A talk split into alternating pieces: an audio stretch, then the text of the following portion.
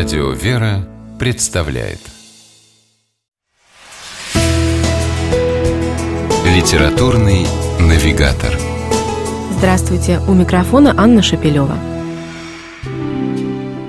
В 1903 году газета «Петербургский листок» в нескольких номерах подряд опубликовала иллюстрированный репортаж художника Сергея Животовского о путешествии вместе со всероссийским батюшкой, святым праведным Иоанном Кронштадтским, на его родину, в село Сура Архангельской губернии.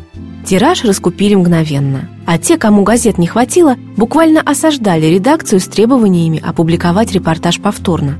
Редакция, подумав, так и поступила. Только на сей раз публикация Сергея Животовского вместе с его замечательными рисунками вышла отдельной брошюрой в качестве декабрьского приложения к петербургскому листку под названием «На север с отцом Иоанном Кронштадтским». Под этим же самым заголовком серия очерков Животовского с тех пор неоднократно переиздавалась уже как полноценная книга, в том числе несколько раз в последнее время, так что ее без труда можно найти на полках книжных магазинов.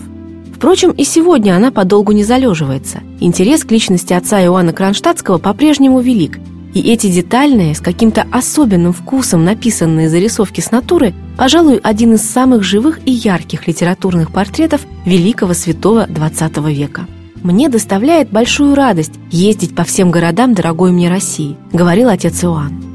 А о том, какую радость во время этих поездок доставлял простым людям он сам, красочно и по-хорошему эмоционально пишет автор дорожного репортажа. Читаешь и буквально в деталях представляешь себе эту картину, как по всему пути следования парохода с отцом Иоанном Кронштадтским стояли на берегу огромные толпы людей. Но никогда не были они для святого безликой массой. То и дело просил отец Иоанн капитана пристать к берегу и благословлял народ, утешал, находя такие слова, которые проникали глубоко в сердце каждого в отдельности. Тонко вплетает Сергей Животовский в свои очерки «На север» с отцом Иоанном Кронштадтским потрясающие картины природы русского севера. И, будучи художником и зарисовывая много из увиденного, он и в тексте словно бы продолжает рисовать. Суровые таинственные леса, холодное течение северных рек, звездные ночи и яркие всполохи рассветов. Все это передано настолько осязаемо, что порой ощущаешь, как качается палуба парохода, и, кажется, своими глазами видишь, как стоит, опершись о борт, отец Иоанн и, устремив глаза в светлеющее предрассветное небо, неслышно молится.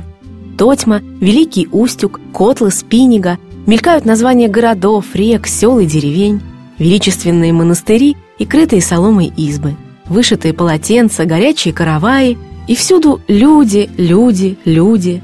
Вот к отцу Иоанну протиснулась старушка – она проехала всю страну, с юга, из Екатеринодара, сюда на север, только чтобы еще раз увидеть того, по чьей молитве однажды исцелилась от паралича руки.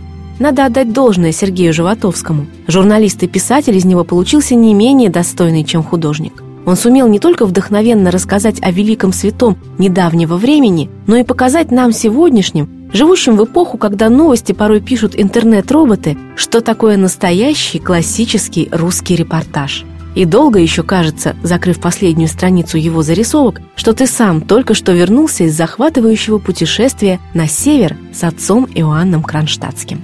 С вами была программа «Литературный навигатор» и ее ведущая Анна Шапилева. Держитесь правильного литературного курса.